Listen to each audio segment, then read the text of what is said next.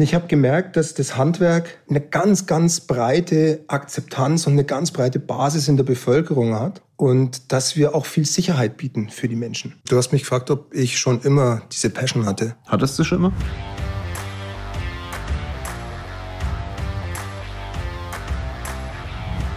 Es gibt so ein altes Hilfsmittel. Ja? Mhm. Das habe ich mal auf einer Verkaufsschulung gelernt. Wenn du nervös bist mhm. Oder vor Menschen reden musst und hast ein bisschen, naja, brauchst du irgendwas, dann nimmst du eine kleine Papierkugel in die Hand. Kennst du das? Mhm. Nimmst eine kleine Papierkugel. Dann hast du immer was, mit dem du spielen kannst, ohne dass es irgendjemand sieht. Hm. Ich würde sagen, ein sensationeller Einstieg in den Podcast. Wir haben es einfach laufen lassen. Du hast schon aufgenommen. Hallo und herzlich willkommen zum neuesten Podcast. Neben mir sitzt ein Mensch, der sehr viel erzählen kann, wie ihr jetzt gerade schon mitbekommen habt. Der Handwerker ist, sehr, sehr stolzer Maler, Meister noch dazu, aber, aber hauptsächlich eine sehr, sehr coole Persönlichkeit, Mandant bei uns im Haus, Mandant von mir. Einer der wenigen Menschen, vor allem Mandanten, mit denen ich per Du bin. Das heißt schon was und jemand, der mit euch und mit mir heute mal über das Thema spricht. Warum um alles in der Welt ist in Deutschland das Handwerk eigentlich so unterbesetzt? Wollte ich schon lange mal machen, so eine Podcast-Folge. Zeit wird's. Viel Spaß beim neuesten Podcast. So, bevor ich jetzt das Labern anfange, wer da neben mir sitzt. Christian, hau einen raus. Ha, was soll ich raushauen? Ich sitze hier in München bei wirklich grauem Wetter heute. Und du hast es tatsächlich geschafft, als einer der wenigen mich dazu zu bewegen, bis hierher zu fahren. Ich bin auch einer der wenigen, der es geschafft hat, dass du Sprachnachrichten anhörst. In der Tat, das schafft tatsächlich praktisch niemand. Dass ja, ich, ich bin sehr stolz auf mich. Ich finde ja nichts schlimmer als diese Kommunikationsform der Sprachnachricht. Entweder redest du mit mir und ich höre dir zu und ich kann antworten oder du schreibst mir. Das ist auch eine schöne Sache. Aber Sprachnachrichten, das ist so eine One-Way-Geschichte. Ich kann es mir anhören kann mich aufblasen, aber ich kann nichts dazu sagen, außer ich schicke dir wieder eine Sprachnachricht. Das führt zu nichts. Ja, und deswegen schicke ich dir immer nur Sprachnachrichten. du bist wirklich der Einzige, bei dem ich sie mir anhöre. Das ist gut so. Ja. Ich finde es auch sehr wichtig, dass du es machst. In der Tat. Meine Hörer kennen dich ja nicht. Ja. Aber die sollen dich ja kennenlernen. Ja. Du bist Malermeister. Ich bin Malermeister. Wir sind Malermeister in der zweiten Generation bei mir in der Firma. Mein Vater ist der erste Malermeister in unserem Malerbetrieb in Neumarkt. Und ich bin seit 1998 Malermeister und für den Betrieb auch seit dieser Zeit. Und ich bin tatsächlich sehr, sehr stolz drauf, dass ich Malermeister bin, was ich auch nicht immer war. Das muss ich auch dazu sagen. Also ich komme ursprünglich aus einer ganz anderen Branche. Ich habe mal was ganz Ähnliches gemacht wie du. Ich habe nach dem Abitur eine Banklehre gemacht. Bin dann noch durch die Er ist resozialisiert. Ja, ich bin resozialisiert. Ich bin noch durch die ein oder andere Großbank gefallen und habe dort gearbeitet und habe aber relativ bald festgestellt, dass das nicht mein Weg ist, in, in der Finanzbranche zu arbeiten. Und ich konnte mir als Jugendlicher, konnte ich mir nicht vorstellen, dass ich in die Fußstapfen meines Vaters trete. Ich glaube, das ist so dieser jugendliche Impetus, dass man es anders machen muss als die Väter, dass man einfach anders agieren muss und ich will's, ich will die Welt anders erleben und habe mich dann aber ganz bewusst dazu entschieden, Malermeister zu werden, das Malerhandwerk zu lernen. Ich bin ja auch damit aufgewachsen. Ich, ich kenne das ja. Wir hatten die Werkstatt bei uns im Haus. Mein Vater hat zu Hause gearbeitet und natürlich auf den Baustellen. Und ich liebe einfach, das sind so, das sind so frühkindliche Erinnerungen, dieser Geruch von der Malerwerkstatt, die, Geräusche, all diese Dinge, die man damit verbindet. Das, damit bin ich groß geworden und ich habe mich dann ganz bewusst entschieden, ins Malerhandwerk zu gehen und ich habe wirklich an einem Freitagnachmittag meinen schwarzen Anzug in den Schrank gehängt, habe am Montag eine Latzhose rausgenommen und bin den ganzen Montag auf Knien in irgendeiner Wohnung rumgerutscht und habe Sockelleisten abgeklebt. So ging das. Und du lebst es auch? Ich lebe das absolut. Ich liebe mein Handwerk. Und ich liebe es auch, was das Handwerk an Bedeutung eigentlich für die Menschen hat, ohne dass man das auf den ersten Blick so sieht. Das ist mir während der Corona-Zeit auch ganz stark bewusst geworden. Bei uns im Baunebengewerbe hat ja Corona nicht ganz so zugeschlagen wie in anderen Branchen, wie in der Gastro oder so. Und ich habe gemerkt, dass das Handwerk eine ganz, ganz breite Akzeptanz und eine ganz breite Basis in der Bevölkerung hat und dass wir auch viel Sicherheit bieten für die Menschen. Ja, und jetzt habt ihr die ersten vier Minuten mitbekommen, warum ich der Meinung uh. bin, dass Christian hier was sagen muss. Weil genau das ist das Thema. Handwerk ist in Deutschland so wichtig, aber so unterrepräsentiert. Absolut. Das ist Kracht im Karton. Absolut. Ich frage mich immer, warum. Du kommst aus der Branche. Also jetzt erzähl mal, was ist der Hintergrund, dass Menschen sich nicht bei dir bewerben oder bei anderen sagen wir, Unternehmen um in den Handwerk zu gehen. Ich verstehe es nicht. Warum? Ich Was glaubst du? Ich verstehe das mittlerweile auch nicht mehr, warum die Menschen nicht ins Handwerk gehen.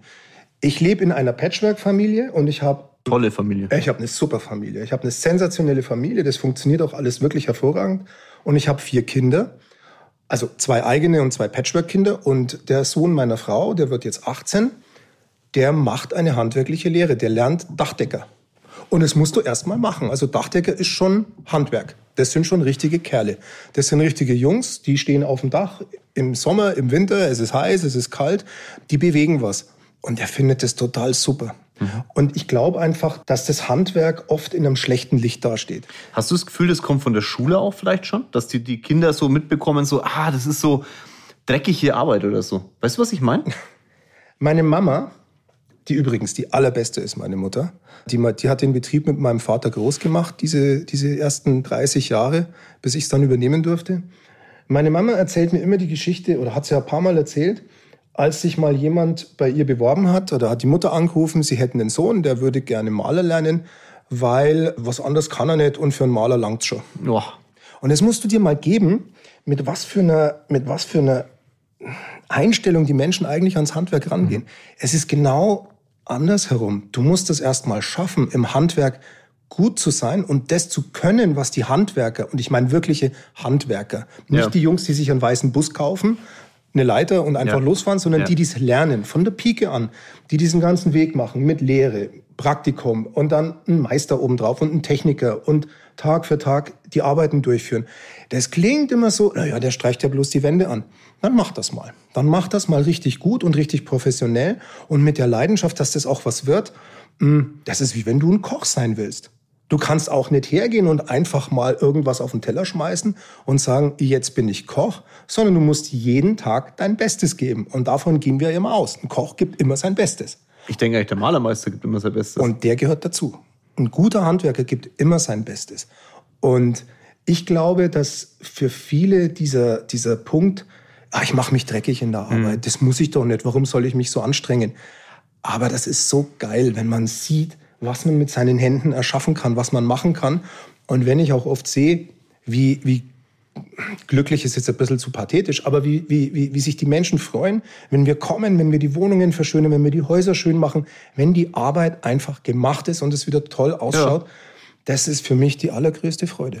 Das ist ungefähr so, wie wenn jemand auch zu mir sagt, ja gut, das ist ein bisschen Finanzdienstleistung oder sowas.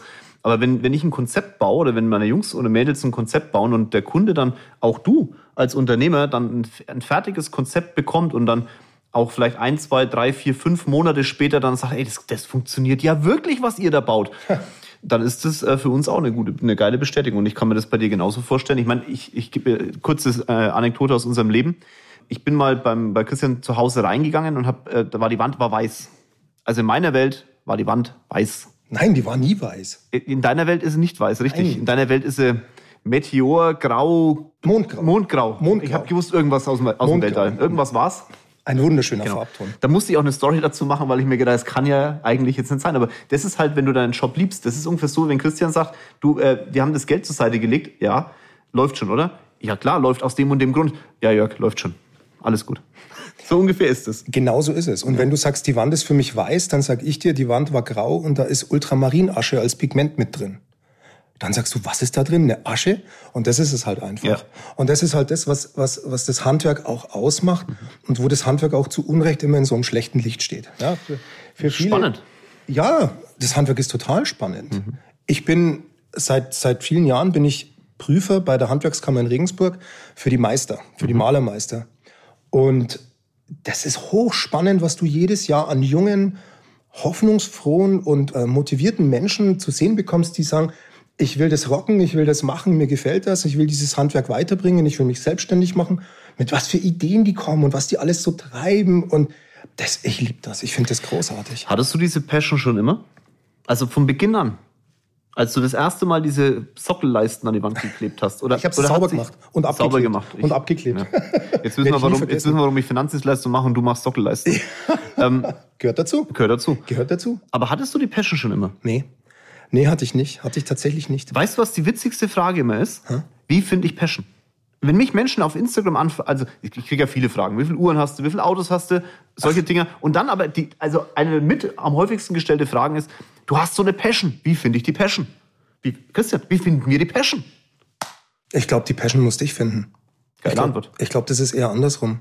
Die Passion muss dich finden und du musst offen sein dafür. Du musst einfach offen sein, Leidenschaft zuzulassen. Das ist ein ganz wichtiger Punkt. Und da sage ich jetzt noch was dazu. Sorry, dass ich dich jetzt ah, unterbreche. Hau raus. Weil die, die Leute sagen immer, ähm, ja, Leidenschaft, Leidenschaft. Das Wort ist etwas Spezielles. Leidenschaft schafft auch mal Leiden. Absolut. Du kannst ja davon ausgehen, dass das, was du mit, mit absolutem Herzblut tust, nur ohne Negativthemen läuft oder immer nur golden, glücklich, blinkend vom Himmel fällt. Das, eine Leidenschaft ist etwas, was dich, was dich, eine, was, eine, was bindet, eine, eine Verbundenheit erzeugt. Aber eine Verbundenheit hat immer zwei Seiten. Und es kann nicht immer nur positiv sein, sonst wäre es keine Leidenschaft, sonst würde das Wort auch anders heißen. Es ist etwas, wo du sagst, okay, ich akzeptiere das Leiden, das ich da habe, weil ich so geil finde, was ich mache. Und dieses Leiden einfach nicht wahrnehmen sondern erst dann, wenn andere Menschen dich darauf ansprechen. Leiden ist mir fast ein bisschen zu katholisch. Ja, ich weiß schon, das ist jetzt in unserer Welt, aber vom Grundsatz her, ich versuche Deutsch äh, nach Möglichkeit so zu begreifen, ja, wie es als Sprache ja gedacht Du hast wird. schon recht, du hast schon recht. Und äh, dieses Wortspiel mit Leidenschaft und schafft Leiden und so. Ich habe mal ganz zu Beginn meiner Zeit, als ich den Laden übernommen habe, habe ich meinen Papa gefragt. Der ist jetzt mittlerweile 88 und ist echt der, der, der großartigste Senior-Malermeister, den ich mir überhaupt vorstellen kann.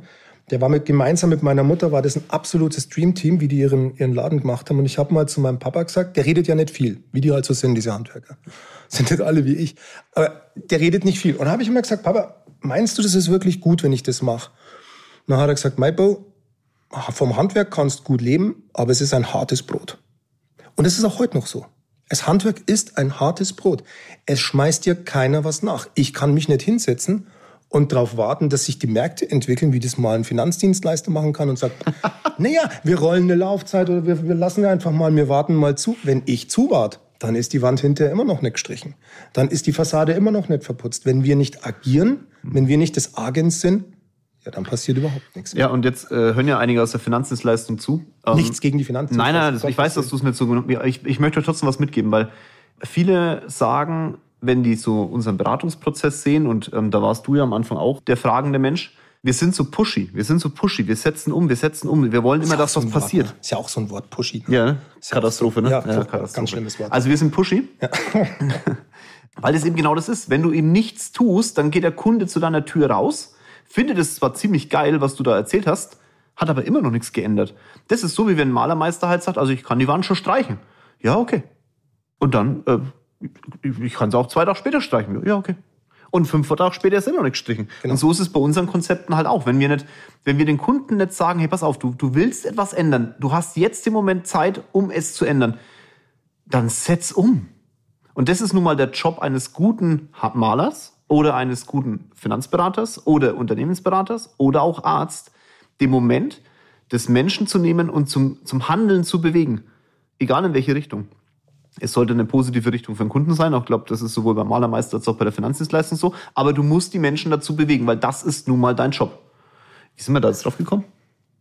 Mm, du hast mich gefragt, ob ich schon immer diese Passion hatte. Hattest du schon immer? Nee, hatte ich nicht. Die Antwort bin ich dir noch schuldig. Mhm. Aber weil du gerade gesagt du kommst ins Handeln. In diesem Wort Handeln äh, steckt ja auch das, die Hand mit drin, wie im Handwerk. Mhm. Im Prinzip sind wir alle Handwerker. Du beherrschst dein Handwerk, ich beherrsche mein ja. Handwerk. Und meine Mitarbeiter beherrschen ihr Handwerk noch viel besser, als ich es wahrscheinlich jemals tun wird, weil die einfach viel mehr Übung haben oder Neudeutsch. Exercise. Die haben viel uh. mehr, uh, sind. die sind da viel, viel besser drauf, als ich es jemals sein werde, weil die das einfach rund um die Uhr den ganzen Tag für uns machen und das ist, das ist klasse, denen zuzuschauen. Als ich in der, ich will dir was erzählen, als ich in der Bankenbranche aufgehört habe, da bist du sehr gewohnt, du trägst einen schönen schwarzen Anzug, du hast, du hast mit, mit, mit tollen Leuten zu tun. Du arbeitest in der Bank und das ist schon cool. Und dann bin ich von einem Tag auf den anderen auf einer Baustelle gewesen. Nicht, dass ich die Baustellen nicht gekannt hätte. Die kannte ich schon. Ich habe schon als, als 15-Jähriger, 16-Jähriger ab und zu bei meinem Papa mitgearbeitet. Aber auf einmal bist du Handwerker. Und das ist für mich ein ganz großer Schritt gewesen, weil ich damals das Gefühl hatte, damals, wohlgemerkt damals, war das das Gefühl, das wäre vom Social Ranking, um es neudeutsch zu Runter? sagen, runter. Ja. Ich bin bloß noch ein Handwerker. Ich bin Ja. der, der mit dem Eimer kommt und die Wand weiß macht. Ja. Und ich habe da wirklich lange dafür gebraucht. Es hat mich ein paar Jahre gekostet, bis ich wirklich den Wert des Handwerks erkannt habe. Und der Wert des Handwerks wird wirklich unterschätzt, weil wir einfach die Dinge machen, die sonst keiner kann.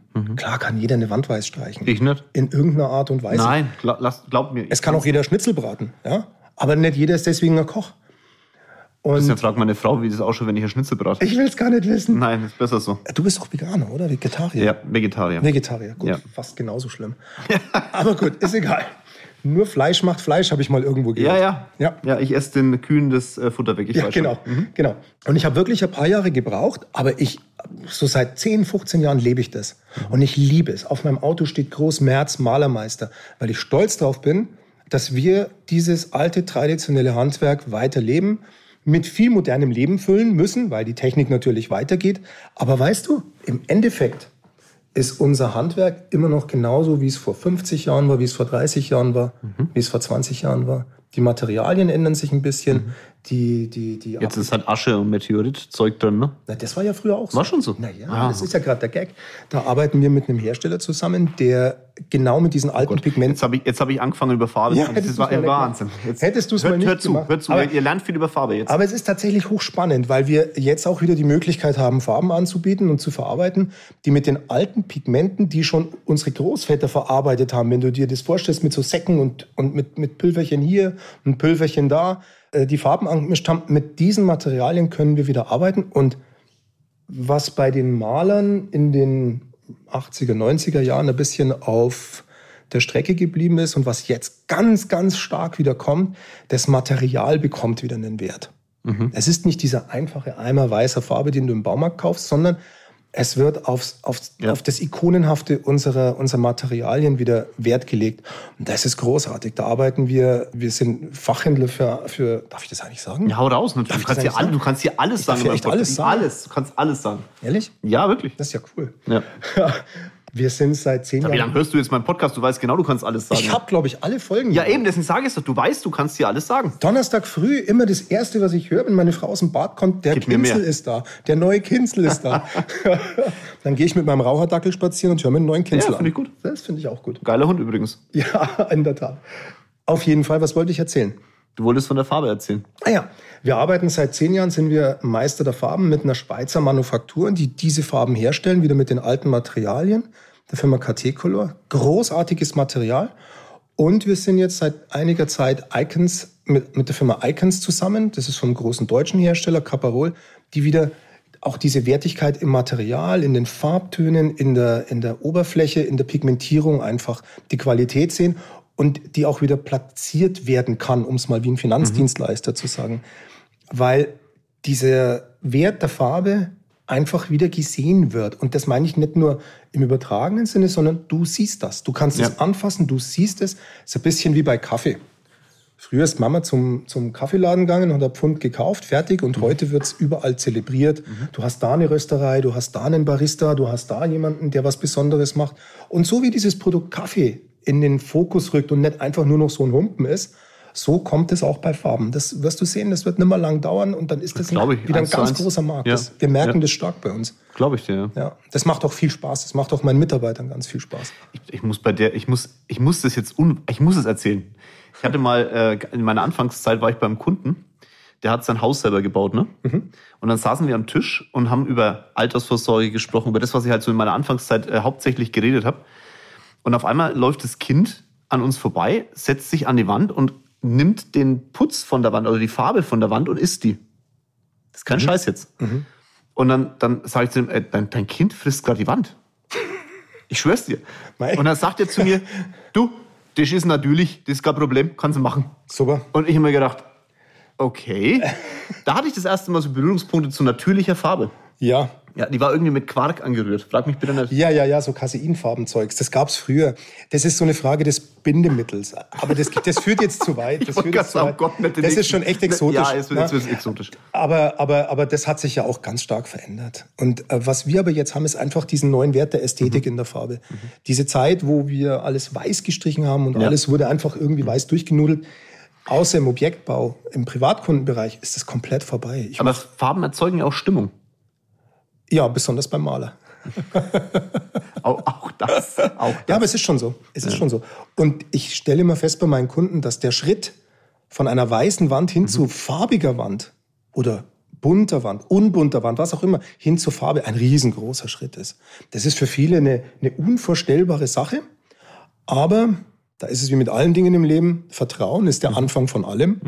Deutsche Bank. War das, Oh mal, Gott, bitte. das war der Claim der Deutschen ja, Bank. ja. Aber das ist, ist ja auch unsere Hausbank von der AG. Ne? Also ist ja ich gut so. Aber die, dieser Claim ist eigentlich, ist eigentlich Pulitzer-Preis verdächtig. Eigentlich schon. Ja, weil das tatsächlich der Punkt ist. Vertrauen ist der Anfang von allem. Du musst halt wissen, was passt in die Stimmung des Raums. Mhm. Was ist schön, was wirkt, was passt auch zum Kunden, was könnte ihm gefallen. Mhm. Und Halt doch ein bisschen mehr als einfach nur eine Wand anschmalen malen. naja, wie gesagt, eine Wand anmalen kann jeder. Das ist wie ein Schnitzelbraten. Oder einen Bausparvertrag unterschreiben. Das kann auch jeder. Da ist nichts dabei. Das muss halt passen. Es Mhm. muss wie ein Schuh. Es muss sitzen. Spricht der Mann mit roten Socken. Ja, Weil ich gestern bei der DK Bank beim Vortrag war. Der musste raus jetzt. Der musste, der musste, der musste das musste raus mit der DK. Das musste einfach raus. War übrigens großartig. War sehr, sehr gut. Ja, glaube ich. Mhm. Also wie gesagt, ich habe ja auch ähm, bei der Sparkasse ähm, recht große Depots und ähm, ich äh, schätze die Vermögensverwaltung der Sparkasse sehr. Jetzt sind nicht zwingend immer die DK, Freunde, der aufgehende Sonne, sorry, aber äh, die Vermögensverwaltung der Sparkasse ist schon gut, muss man schon sagen. Ähm, das war jetzt eine kleine Schleichwerbung jetzt äh, in nicht eigener Sache. Wenn wir über das Thema sprechen, Unternehmertum Mhm. und man so bestimmte Punkte in deinem Leben anschaut, Mhm. was war so der größte Hebel für dich als Unternehmer? Sag jetzt bitte nicht der Kinsel, weil das, das würde jetzt im Podcast blöd kommen, aber so grundsätzlich. Gibt so, gibt so, so Stellpunkte in deinem Leben, wo du sagst, okay, das hat mich als Unternehmer einen richtig großen Schritt nach vorne gebracht.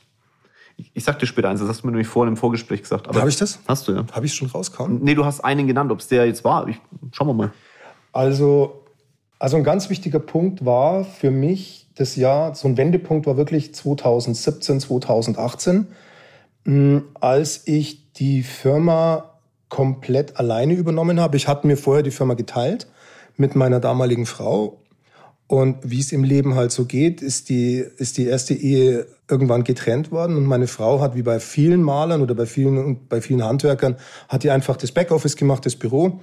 Ist es so? Machen das die Frauen? Ja, machen schon viele. Ja? Handwerk, Handwerksfirmen haben immer noch einen ganz, ganz hohen familiären Bezug. Was es übrigens auch sehr schön macht. Dieser lokale, familiäre Bezug macht das Handwerk auch unglaublich schön. Gibt ja auch viel Sicherheit, ne? wenn du nicht immer weg musst. Ich liebe das zum Beispiel, dass ich dort, wo ich wohne, arbeite ich und dort, wo ich arbeite, wohne ich. Deswegen habe ich auch keine festen Arbeitszeiten. Ja, du hast es gut integriert, das ist so. Ja. Genau, bei mir ist es immer, ich, immer präsent, meine Firma. Und ich musste damals von einem Tag auf den anderen das Büro komplett alleine übernehmen. Also das heißt, ich musste mich um die Buchhaltung kümmern, ich musste mich um die Löhne kümmern, ich musste mich um die Struktur kümmern, um alles. Und das hat mich wahnsinnig nach vorne gebracht, weil ich damals innerhalb von, waren es vier Wochen, habe ich die Firma komplett digitalisiert.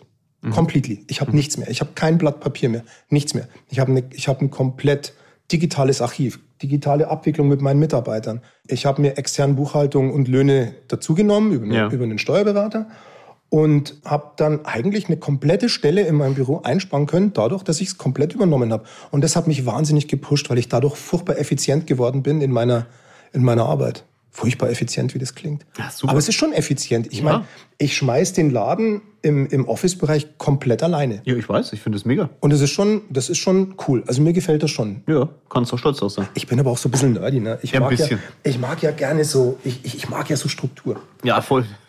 ja. Was? Ja, magst du, ja, ja. Warum lachst du denn? Ich lach da nicht. Das ist, Woran machst du das? halt ein bisschen länger. Woran machst du das fest? Also am Aufklappen des Laptops, wenn wir uns hinsetzen, an der Art und Weise, wie du das Wasser, das vielleicht vor dir ausgeschüttet ist, so ein bisschen gespritztes wegwischt auf dem Tisch. Hab ich? Ja, immer. Wie du deine Frau beobachtest, wenn sie da sitzt. Also an vielen Sachen, wie du mich beobachtest, wenn ich da meinen mein, mein Unterschriftenblock dir da hinlege und sagst, du darfst du da unterschreiben. Also, Tatsächlich? vieles- Ja, ja, ja. Das ist sehr spannend. Okay. Ich finde es aber cool. Ah, danke. Ja, bitte. Ich finde ja auch nichts nix äh, schlimmer und entwürdigender als Unternehmer, als wenn du was suchen musst. Das ist ja für mich was ganz Schreckliches. Suchen.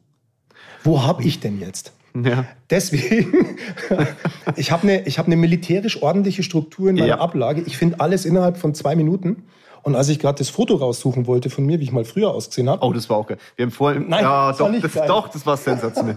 wir haben, wir haben gerade äh, noch so ein bisschen im, im Vorgespräch Bilder ausgetauscht, in Anführungszeichen. Wir haben uns gezeigt, wie wir früher ausgesehen haben, weil wir als Typen halt mit unserem Geschäft extrem gewachsen sind, Ja. mit unseren Frauen extrem gewachsen sind. Absolut. Äh, wie würde es jetzt Rocket sagen? Sie hat bei mir das Potenzial erkannt. So in etwa hat es Christians Frau auch vorhin erzählt bei ihm. Ja. Ja. Und wenn man die Bilder von früher anschaut, war wirklich, man musste tief suchen, bis man das Potenzial von uns beiden erkannt hat. Also ich habe ja schon schlimm ausgesehen. Wir, wir stellen das Bild nicht rein Nein, in den Podcast. niemand rein. will das Niemand- sehen. Niemand, Niemand will das niemand, sehen. Niemand will unsere Bilder sehen. Niemand will das sehen. Und das hat mich schon genervt, dass ich das nicht gefunden habe. Aber ich muss wirklich sagen, diese Art und Weise bringt mich wirklich in meinem Alltag weiter. Ich muss nichts suchen. Ich habe alles parat. Ich habe mein System umgestellt. Es war eigentlich total einfach, wenn man sich damit ein bisschen beschäftigen will. Was auch so ein Haken im Handwerk ist. Mein, mein bester Freund aus dem Handwerk, viele Grüße Michael, der ist auch ein sehr erfolgreicher Malermeister in Regensburg. Der ist komplett anders. Ich war mal an seinem Schreibtisch gesessen, ich hätte fast einen Herzschlag bekommen. Der hat keinen Computer dort stehen. Der Schreibtisch ist voll Papier und Zettel und da ein Angebot von irgendwelchen Herstellern und Zeug. Aber der hat so eine coole Struktur, der macht das für sich so. Das könnte ich nicht. Mein Schreibtisch, meiner, sieht immer aus, als wäre ich gerade Ich kenne ihn. als wäre ich gerade so. verstorben. Also Ja. auf meinem Schreibtisch liegt nichts. Ich habe mal Außer eine Farbpalette lag das letzte Mal drauf. Hast du mir dann ja, sehr dann hatte, stolz ich einen, gezeigt. dann hatte ich halt einen unordentlichen Tag. Ja.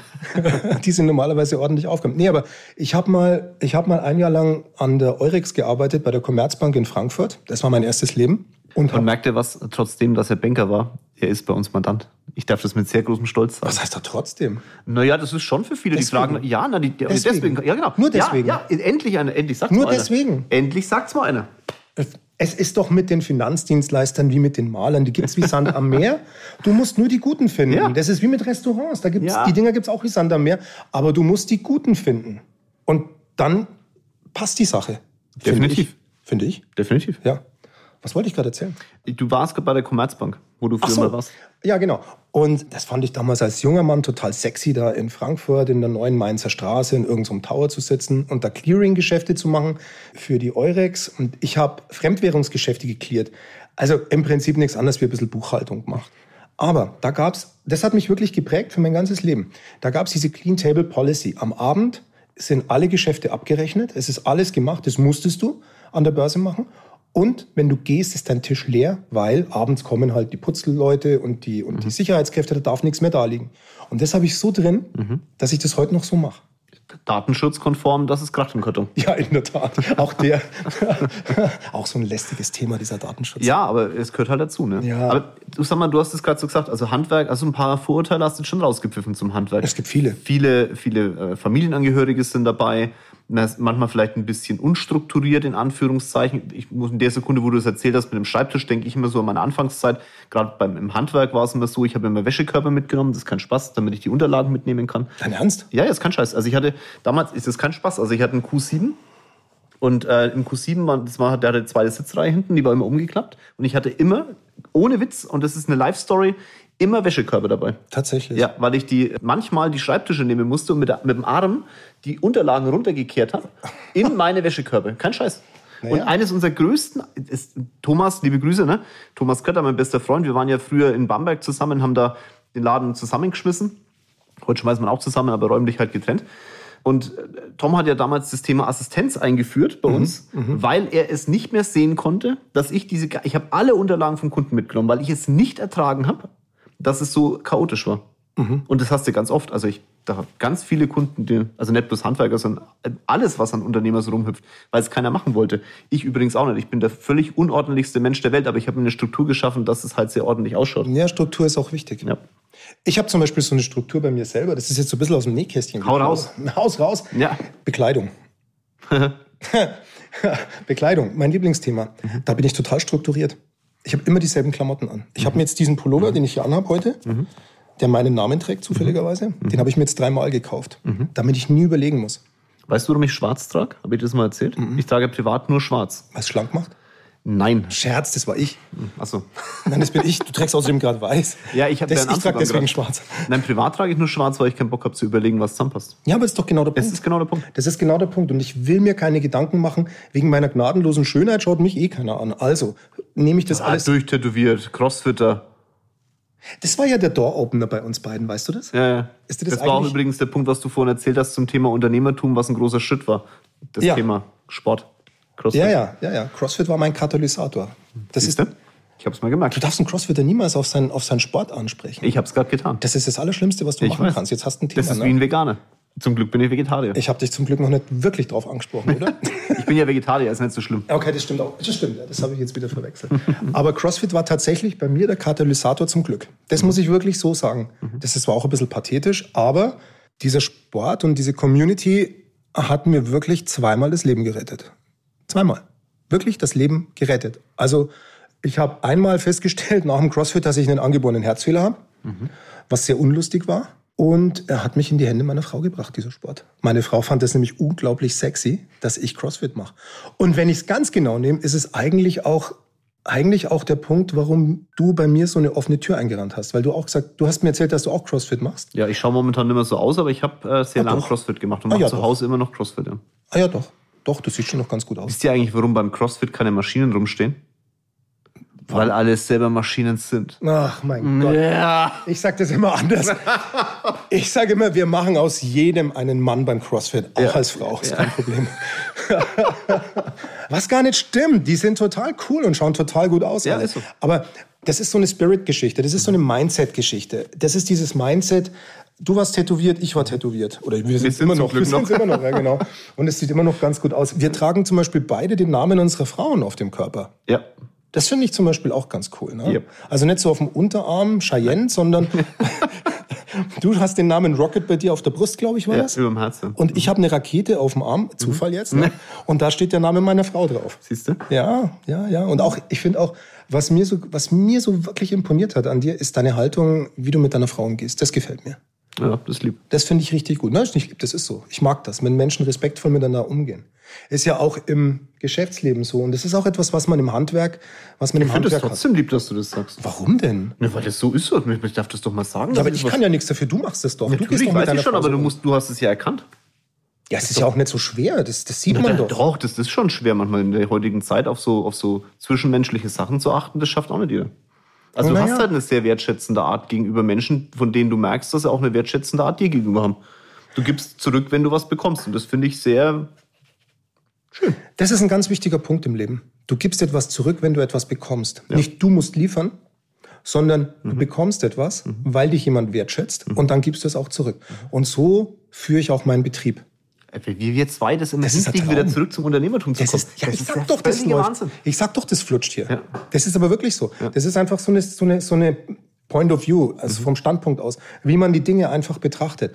Und ich, ich habe zum Beispiel allerhöchsten Respekt vor meinen Mitarbeitern, die jeden Tag kommen, jeden Tag auf die Baustellen fahren, jeden Tag wissen, was sie tun müssen, jeden Tag ihre Arbeit machen, jeden Tag, manchmal ist es wirklich hart als, oder oftmals ist es hart als Handwerker, sowohl mit manchen Kunden als auch die Arbeit selber. Das Wetter spielt bei uns eine Rolle. Und meine Mitarbeiter kommen, ich habe wenig Krankentage, ich habe ein gutes Verhältnis zu meinen Leuten und ich habe auch ich muss das auch nicht irgendwie in, in, in irgendwelche Formen gießen. Ich habe eine wertschätzende Art, weil ich es einfach, ich bin meinen Leuten dankbar, dass sie mit mir zusammen diesen Weg gehen und dass wir zusammenarbeiten. Und ich glaube, umgekehrt ist es das Gleiche. Kann ich, kann ich als, als, als Externer ja nur, nur bestätigen. Also es war sehr, für mich sehr beeindruckend. Ich werde es nie vergessen, ich war bei dir auf dem Hof und dann sind zwei Mitarbeiter gekommen, eine Lady und ein Mann und haben das Auto hingestellt, sind gegangen und haben gesagt, müssen die sie jetzt nicht irgendwie eintragen oder so? So gesagt, nee. Also woher weißt du, dass die fertig sind? Sag, wenn die kommen, sind sie fertig. Genau, Und wenn sie, wenn, wenn sie nicht fertig wären, wären sie nicht gekommen. genau. Und das ist deine Wertschätzung, die du gegenüber deinen Leuten hast, die, die finde ich schon, finde ich schon geil. Ja, du musst den Menschen einfach die Verantwortung wirklich geben, Ja. die sie auch verdienen. Nicht nur die, von der du glaubst, dass sie sie tragen können, sondern auch die, die sie verdienen. Und ein Handwerksgeselle verdient sehr viel Verantwortung. Weil er einfach sein Handwerk beherrscht und weil er weiß, wie es geht. Ich brauche meinen Leuten nicht erzählen, wie die eine Fassade streichen, wo sie anfangen, wo sie weitermachen. Mhm. Wir reden drüber, wir gleichen uns ab, immer so als Stimme zwischen Kunden und Mitarbeitern. Aber meinen Leuten erzähle ich das nicht, wie die das machen müssen. Das müssen die schon selber wissen und die wissen es auch. Bildest du aus? Ja. Ja. Suchst du noch? Ja. Immer? Ja grundsätzlich ja. Aber die Situation ist tatsächlich im Handwerk sehr, sehr schwierig mhm. geworden. Mhm. Sehr, sehr schwierig ist diese Situation. Was macht man da? das ist eine gute Frage. Ja. Du musst das Handwerk einfach mit anderen Augen betrachten. Für viele Menschen ist es wahnsinnig wichtig, dass sie sich nicht dreckig machen bei der Arbeit. Mhm. Jetzt ist Handwerk nicht immer dreckig. Aber es gibt einen ganz, ganz großen Unterschied zu vielen anderen Berufen. Und das habe ich selber gelernt, mhm.